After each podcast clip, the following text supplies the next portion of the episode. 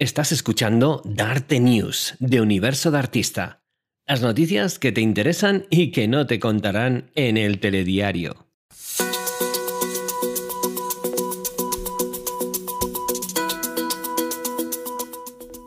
Pues comenzamos con Darte News, con las noticias que no vais a encontrar en el telediario. Y bueno, vamos a empezar. La primera noticia vamos a hablar eh, de términos. Vamos a aclarar terminología relacionada con el coaching. Es una noticia que he encontrado en Psicología y Mente en la que hablan de cómo se suele, eh, se suele utilizar de forma equivocada el coaching empresarial como sinónimo de coaching ejecutivo. ¿Vale? A ver, no está mal del todo, pero no quiere decir que el único coaching empresarial que, sí, que existe es el coaching ejecutivo. El coaching ejecutivo es uno de los diversos tipos de coaching empresarial que existe. Pongamos un poco en contexto. El coaching empresarial, como su propio nombre indica, es el coaching que se ejerce dentro de una empresa. Pero dentro de ese coaching empresarial tenemos distintos tipos y uno de ellos es el coaching ejecutivo, lo que no quiere decir que sea el único coaching empresarial que se ejerce. El coaching ejecutivo como explica en esta noticia, es el coaching que se suele aplicar a una persona dentro de la empresa. Normalmente suele ser a directivos, CEOs, gerentes, eh, gente pues con un rango de mando mm, intermedio alto, digamos, ¿no? Y lo que se suele hacer con ello es intentar que esas personas mejoren sus capacidades de, liderazgo y por tanto su desempeño con respecto a las personas que tienen a su cargo. Es decir, con un mejor liderazgo eso va a repercutir directamente en, el en los trabajadores y por tanto va a repercutir en el buen funcionamiento de la empresa. Pero también es el coaching ejecutivo, que este creo que es el que más solemos tener en mente un poco por las películas o por las series. Existe coaching ejecutivo, pues a lo mejor a personas que van a ser futuros jefes entonces se les hace un poco de coaching para prepararles de cara a la nueva responsabilidad que van a tener. E incluso hay algunos casos en que se hace eh, coaching para personas que tienen muchísimo potencial, pero tienen algún tipo de, digamos, de, problema de desempeño, ¿no? O relacional dentro de la empresa. Entonces mm, se intenta o se apuesta eh, que esas personas pues puedan ejercer una buena carrera dentro de la empresa. Y bueno, este sería el coaching ejecutivo. En la noticia también nos hablan de otros dos tipos de coaching que existen dentro de la empresa, que serían el coaching empresarial, el coaching empresarial, no, perdón, el coaching de equipos, que es el que se hace a un grupo de personas dentro de la empresa o a un departamento concreto, pues igual, a lo mejor puede ser porque van a empezar un nuevo, un nuevo reto y necesitan prepararse eh, el equipo en sí, o para establecer unos mayores lazos de conexión que a lo mejor no están muy claros en ese grupo de personas o en ese departamento. Y en general es un coaching que a día de hoy es, bastante, bastante utilizado dentro de las empresas porque se ha visto que genera una dinámica dentro de la empresa de, mejor productividad, mejor desempeño de los trabajadores. Y por último está el coaching organizacional, que yo creo que este es el menos conocido y quizá el, quizá el más retador, ¿no? el más complicado, que es el que se realiza eh, a toda una empresa. Imagínate, pues una empresa pequeña, pero imagínate una multinacional de estas hacer coaching a una multinacional, pues son palabras mayores, ¿no? Eh, digamos que la empresa en sí es el coachee y lo que se hace es eh, que el proceso de coaching lo que busca es que todas las partes trabajen en solidaridad para el objetivo común que es que la empresa vaya mejor a un determinado objetivo concreto. Y algo muy interesante, ya para terminar esta noticia que he visto, es que eh, qué es lo que consigue el coaching empresarial, ¿no? Que, ¿Cuál es el motivo? Pues como hemos hablado, normalmente, aunque tenga objetivos individuales, objetivos concretos, dependiendo del tipo de coaching empresarial, lógicamente, ¿cuál va a ser el objetivo común? Pues que la empresa vaya mejor. Si los trabajadores que están en ella ejercen mejor liderazgo, se sienten mejor, son más productivos, la empresa, pues los beneficios de la empresa y la, la forma de ser de la empresa será mejor. Y por último, también muy importante, explican eh, cómo ser un coach para trabajar en una empresa. Porque yo creo que la duda que tiene la gente es, para ser coach en una empresa, tengo que saber de finanzas, tengo que saber de marketing, tengo que saber de exportaciones, de importaciones. A ver, si tuviera que saber de todo eso, no sería un coach, sería un Superman total. Sería un, consultor. Claro, entonces en la noticia lo que dicen que la clave está en formarse bien en coach, en coaching, o sea, ser un coach profesional, porque al final lo que tú vas a trabajar es con las personas dentro de la empresa. Sí que es verdad que a lo mejor luego pues te puedes eh, especializar después de ser coach en, eh, digamos, en liderazgo o en, finanzas, por ejemplo, que también hay muchos coaches ligados a esta rama y entonces, pues a lo mejor puedes ejercer mejor tu trabajo, pero no tienes que especializarte en, cosas de, dirección de empresas o similar, sino tienes que ser un buen coach, un coach bien preparado. Hombre, aquí el matiz estaría básicamente en que si tú vas a ser coach de empresa, es muy, muy importante el tener muy claro cuáles son las reglas del juego de las empresas, ¿no? Es decir, a una persona que no tenga ni idea de cómo funciona una multinacional por dentro, pues le va a ser un poquito más complicado, ¿no? No tiene por qué negársele la entrada, evidentemente, a una gran empresa, pero si tú ya has vivido, por ejemplo, dentro de una empresa y sabes cuáles son esas reglas del juego, el aplicar o el, sobre todo, aprender todo lo que son las técnicas de coaching te va a ayudar a poder ser coach de empresa. Y luego hay otra cosa fundamental en el mundo de las empresas y es que el coaching se ha hecho grande gracias a las empresas. Es decir, el, el mundo de empresas quien, quien real, realmente eh, ha abierto las manos y las, y las puertas al mundo del coaching y se ha visto unos resultados impresionantes, Patricia. Fíjate, estaríamos hablando de un 700% de retorno a la inversión. En, en, normalmente se han hecho varios estudios, pero hay algunos que hablan de 700, otros de 500, y sin contar también todo lo que es la ventaja o lo, los resultados cualitativos, es decir, que son más difíciles de medir, ¿no? Como es lo que es la ilusión por parte de la gente, la motivación, etcétera, etcétera. Pero hay otras cosas que sí se miden, que son los resultados propios y como bien he dicho, hay un montón de, estudios que se pueden buscar por internet, retorno a la inversión del coaching y va a salir un montón de, de datos, y sobre todo en inglés, que es donde se han hecho más estudios. Y el mundo del coaching en la empresa ha sido una pasada, pero claro, nosotros no queremos que se quede ahí, sino que queremos que el coaching traslade eh, sus beneficios no solamente al mundo de la empresa, sino al mundo personal, al mundo del life coaching. Y otro día hablamos de eso. También. Sí, sí, otro día, otra noticia seguramente encontraré, encontraré sí. sobre eso. Pues ahora venimos con otra noticia, esta la he encontrado en La Vanguardia, en el diario La Vanguardia, y es, te traigo un concepto de esos que me gusta a mí traer raros que vamos conociendo. Bueno, más con, bueno, sí, es un concepto, se llama estado de flow que es así como el flow y tal, está muy bien. Y es un concepto que ha popularizado un psicólogo húngaro estadounidense que la gente ligada al desarrollo personal seguramente le conozca, a ver si soy capaz de decir bien su nombre, que es Mihaile Chichens Mihailji. Creo que lo he dicho bien. Es que, ostras, es que el apellido. Sí, sí, y bueno, sí. él es el autor de uno de los bestsellers más conocidos del desarrollo flow, personal que fluir. se llama Fluir. Uh -huh. Flow, de ahí que él sea el que haya acuñado este término de estado de flow. Pero bueno, ¿qué es esto del estado de flow?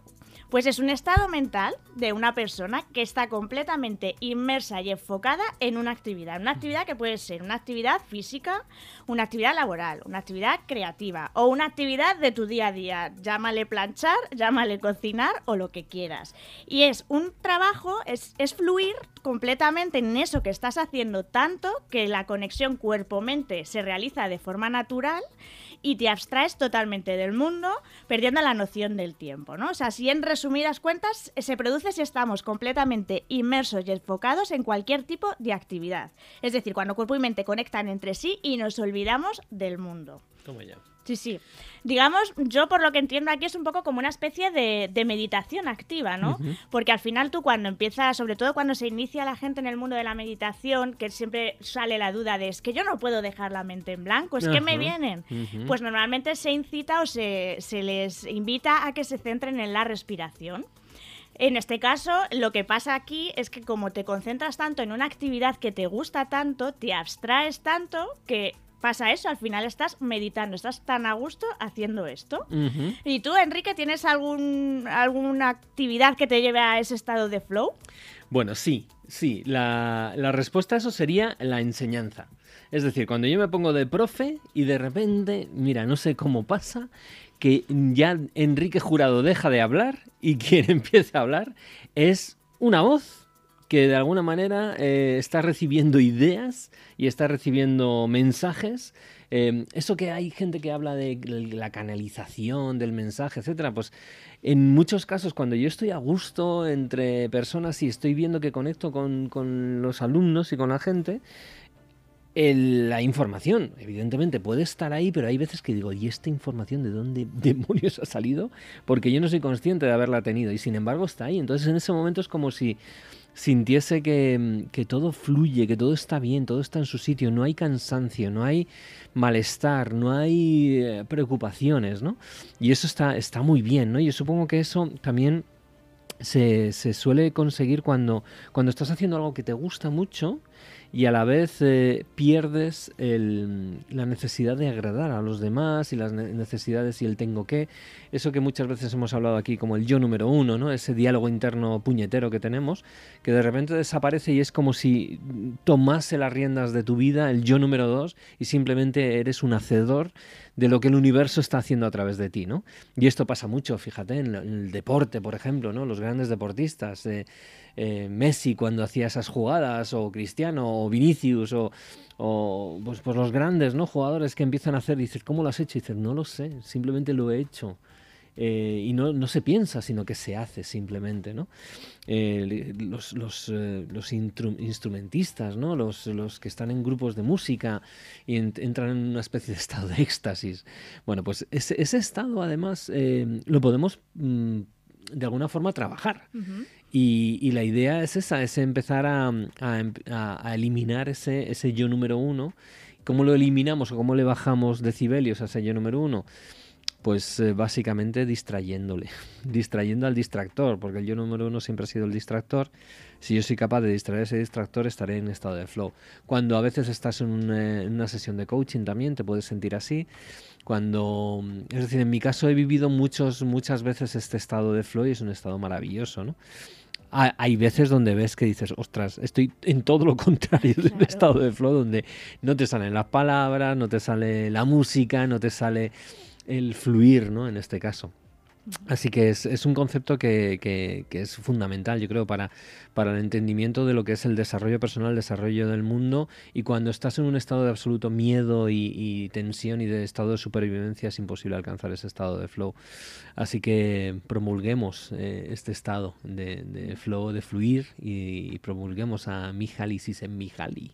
Oh, mira, que bien lo has dicho a la primera, con lo que me ha costado a mí. Pues, eh, precisamente la noticia habla lo que has comentado, que es una cualidad, una cualidad bueno, es una capacidad que se puede, se puede trabajar y se debe trabajar.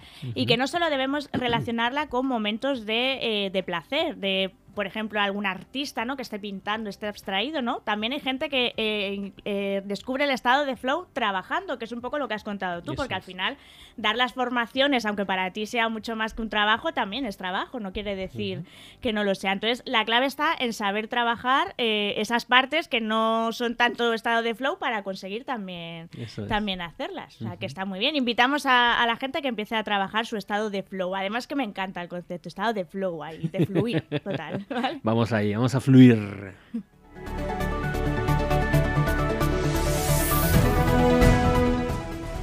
Y vamos a terminar la sección con una noticia más que una noticia. Vamos a, hacer un apartado de recomendaciones, porque hoy, día 23 de abril, es el Día Internacional del Libro que no sé si sabes por qué se celebra el Día del Libro. No tengo ni idea. Bueno, pues pensaba que sí, digo, pero bueno, yo me traigo la chuletita, ¿no?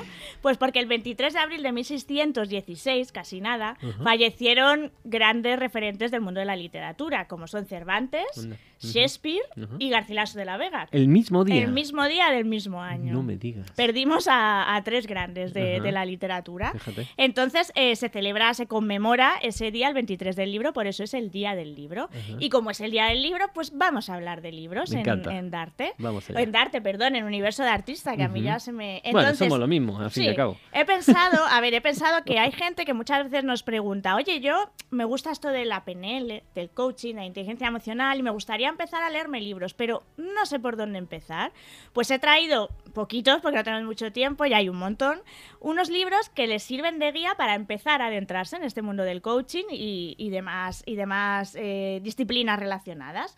El primero de todo, vamos a empezar con el coaching, pues viene el tuyo, Enrique, el de ah. quiero darte coaching. Pero qué monas sois. No, a ver, que no es por pelotear, que no es por pelotear. Tiene, tiene su aquel. Eh, eh, realmente este libro es el libro perfecto para aquellos que se quieran iniciar y entender un poco en qué consiste esto del coaching, porque viene todo explicado, desde un poco de su historia, desde sus fundamentos, desde las habilidades, aptitudes que tiene que tener un coach, te explican eh, las distintas asociaciones que hay, digamos que es como una mini enciclopedia del coaching que viene muy bien para empezar a entenderla. Entonces, desde aquí, yo es uno de los libros que recomiendo, independientemente de que estés aquí sentada a mi lado, lo recomiendo para, para que ellos empiecen, para los que quieren empezar a adentrarse. Claro, este es un libro de introducción al coaching y, y, no tiene mayor, mayor objetivo que ese, que, que, las personas que no tienen ni idea del coaching, pues es un primer paso, ¿no? Para entender qué es esto del coaching, cómo funciona, las reglas del juego básicas y ya luego si a partir de ese libro quieres seguir adentrándote, pues fantástico. Y si no, pues a nada, y por lo menos ya conoces algo más del coaching. Si luego quieren dar un paso más, venimos uh -huh. con el libro de coaching más vendido del mundo. Toma ya. que ver. es de Sir, porque es Sir, John Whitmore, uh -huh. que es eh, Coaching, el método para mejorar el rendimiento de las personas. Uh -huh. Digamos que John Whitmore es el padre del coaching en Europa y sobre todo en la década de los 80 lo propulsó, lo desarrolló completamente. Uh -huh. eh, y bueno, en este libro digamos que es también una enciclopedia interesante porque hay ejemplos prácticos, ejercicios, hay glosario y explica muy bien y en profundidad el modelo Grow. Además, habla del coaching empresarial porque es una de las, de las ramas que él, él trabajó claro. principalmente. Uh -huh. Y es un libro muy completo. Sí, el señor John Whitmore eh, le perdimos hace muy mm. poquitos años y fue un, eh, un, exponente fundamental para el desarrollo del coaching junto con Tim Galway precisamente además son los exponentes de lo que se llamaría el coaching europeo aunque Tim Galway es más es, es, es estadounidense pero sí que es el, el, el, modelo donde se centran sobre todo en el potencial humano a través de eh, precisamente todo el trabajo del juego interior, ¿vale? que, que el padre del juego interior es, es, Tim Galway. Y entre los dos pues desarrollan a través de este modelo de, del Grow, que desarrollan junto también a Graham Alexander, el dueño de, digámoslo así, de, de lo que es el término Grow, y, y, a partir de ahí, pues desarrollan ese juego interior en el mundo de la empresa. Y es donde, bueno, generan ahí una revolución brutal, ¿no? Y son los eh, máximos exponentes del coaching en Europa, especialmente en Inglaterra primero, pero luego también en países germanos y finalmente, pues también en España, evidentemente. Así que es un libro de cabecera para cualquier persona que se quiera también iniciar en el coaching. Bueno, habría muchos más de coaching, pero uh -huh. el tiempo apremia, no me puedo extender. Si queréis, mira, nos podéis preguntar. Es una de las cosas que nos podéis preguntar y estaremos encantados de recomendaros uh -huh. más Eso títulos. Eh, ahora me voy a centrar en PNL, en Programación Neurolingüística. Eh, aquí hay uno muy importante que se llama El Poder de la Palabra de Robert Dills. Uh -huh. Dills no es uno de los creadores de la PNL, pero sí que ha sido uno de los mm, impulsores, desarrolladores, eso llamámosle, es, de es. la programación neurolingüística. Y es un, es un libro centrado en el lenguaje de los sistemas de representación como forma clave eh, para, de, para determinar cómo construimos nuestros modelos mentales del mundo, teniendo gran influencia sobre cómo percibimos y respondemos al entorno que nos rodea. O sea, es fundamental para entender, para entender la PNL y es uno de los que yo tendría en mi librería sí, personal. De hecho, yo considero que Robert Dills es dentro de lo que, es de lo que son los autores del mundo de la PNL es uno de los más sencillos a la hora de entender, ¿vale? Porque es verdad que tanto Bandler como Grinder son personas quizá más eh, digitales eh, o más academicistas a la hora de entender sobre todo la PNL. Con lo cual yo siempre eh, recomiendo los libros de Robert Dills para comenzar y luego, bueno, sobre todo si una vez que ya tienes claro que la PNL es lo tuyo, pues formarte en ello, porque la PNL es muy experiencial. La PNL no se lee, no. Se, se vive, ¿no? Pero bueno, dentro de lo que es eh, bueno, un primer paso, algo asequible, pues los libros de Robert Dills son los más, eh, diría yo, sencillos de entender y de leer a la hora de comenzar en el mundo de la PNL. También tienes a Tony Robbins, que también sí. tiene libros incluso más populares eh, a la hora de poder llegar al mundo, a la gente. Y, y, bueno, pues también tenemos ahí los libros de, de, de Fran Puseli, que no son muchos, pero son, son un par de ellos que también merecen mucho la pena. Uh -huh. Y ahora terminamos con inteligencia emocional. Mm, eh, ¿Cuál es el libro de inteligencia emocional primero que hay que leerse? Pues el libro que se llama Inteligencia Emocional de Eso Daniel es. Goleman. Eh, digamos que es eh, no es la primera vez que se utilizó el término de inteligencia emocional, porque he leído por ahí que fue la década de los 80, pero sí que es el primer libro en el que se habla y se estudia realmente la inteligencia emocional, donde se, se demuestra o intenta demostrar el autor que no es tanto el cociente intelectual, sino el cociente eh, eh, emocional el que determina a lo mejor la capacidad de éxito de una persona. Y bueno, pues aquí lo explica y determina y, viene muy bien para, para entender lo que es la inteligencia emocional. Genial, ¿no? Es, es, un libro también, eh, al principio, mm, diría yo, complejo, ¿vale? Porque es, un libro que tiene muchos, muchos también academicismos, muchos estudios detrás. Él él es periodista, pero a la vez es psicólogo, es decir, de alguna manera él intenta buscar la parte científica y la intenta mezclar con la parte más eh, de, práctica. ¿no? De hecho, él luego escribe un segundo libro de inteligencia emocional que se llama La práctica de la inteligencia emocional, pues para llevarla, para bajarla un poquito más a la tierra. ¿no? Pero bueno, es eh, evidentemente Daniel Goleman es, eh, pues diría yo que el padre de la inteligencia emocional. No es así del todo, no es verdad, porque ya sabemos que existen personas como Salovey Mayer, Rubén Barón y, y bueno, Paul Ekman, nuestro queridísimo Ekman, que, también ha ayudado muchísimo al desarrollo de, este concepto. ¿no? Pero es verdad que quien de alguna manera lo, hizo masivo fue el señor Goleman con este libro y pues claro que sí merece la pena cuando queráis empezar a moveros y entender bien la inteligencia emocional. Y termino con un bonus track, digamos, un, un, bonus libro, eh, que es un libro que no se engloba dentro de ni coaching PNL, inteligencia emocional, pero sí en desarrollo personal. Un libro que todas las personas que lo han leído, yo no lo he leído todavía, pero es uno que tengo pendiente y sé que todas las personas que lo han leído les ha marcado en mayor o menor medida, que es El hombre en busca de sentido, de Víctor Frank. Frankel. Sí, es un psicólogo que, que explica en este libro el significado de la vida y de la resiliencia a través de su propia experiencia como prisionero de un campo de concentración concentración nazi y cómo aún, dada la circunstancia, mantuvo la esperanza y pudo fraguar amistades. Es eso. Es, eh, este libro es precioso, es, muy duro, ¿eh? por otro lado, es muy duro porque te, describe claramente la, experiencia personal de, una, de una, situación de, muerte, ¿no? de vida y muerte. Y, el cómo... Eh, para el ser humano lo importante que es darle un sentido al sufrimiento si una persona no le da sentido al sufrimiento, muere, muere directamente, se rompe, se resquebraja. El sufrimiento, el dolor, mejor dicho, es parte de lo que es la vida. Y, el dolor nos está indicando cosas muy muy importantes para saber por dónde debo seguir o por dónde no. Y dentro de lo que es una vida plena necesitamos haber sentido ese dolor. La cara no puedes sentir una alegría inmensa sin haber sentido una tristeza inmensa. No puedes haber sentido una, una vida plena si no has sentido tanto los sinsabores del dolor y de la pena como lo mejor de la alegría, ¿no? Con lo cual esta es una parte muy importante, el darle sentido a ese dolor, ¿no? ¿Cómo lo hacía Víctor Frankl? Pues teniendo siempre esperanza. Esperanza de que después de que todo esto no iba a durar para siempre y que tarde o temprano esto iba a acabar y se podía reunir con sus seres queridos, etcétera. Y aunque al final, pues por desgracia, él no pudo tener esa suerte, porque tanto su mujer como sus hijos murieron en, este proceso, ¿no? Pero él, el simple hecho de tener esa esperanza le ayudó a sobrevivir. Mm, mientras que las personas que no tenían ninguna esperanza y pensaban que esto iba a durar para siempre, terminaban muriéndose. Entonces, el darle un sentido al sufrimiento mientras lo estás pasando es lo que te va a dar vida. Así que, bueno, pues aprendemos también de, este, de este ejemplo y sobre todo de, de esta, de esta situación ¿no? tan dura como estar en un campo de concentración sin poder apenas comer en situaciones de frío intenso y, y cómo este hombre pues pudo lograr sobrevivir. Pues nada, ya he terminado mi recomendación de libros de hoy para el Día del Libro y nada, espero que se pongan manos a la obra la gente, que, Eso es, a leer lea, mucho. que lea mucho de desarrollo personal, de crecimiento personal o de lo que sea, pero que se lea mucho, que hace falta. Eso es, que ahí está, ahí está la clave de la vida, el conocimiento, el conocimiento y luego la práctica del conocimiento, ese sería el segundo paso. Y bueno, ahora, ahora vamos a darte eventos con Nuria, que hoy venimos con ritmo. Venga, vamos Con yoga y ritmo, ya verás Vamos a ver qué nos cuenta, vamos allá.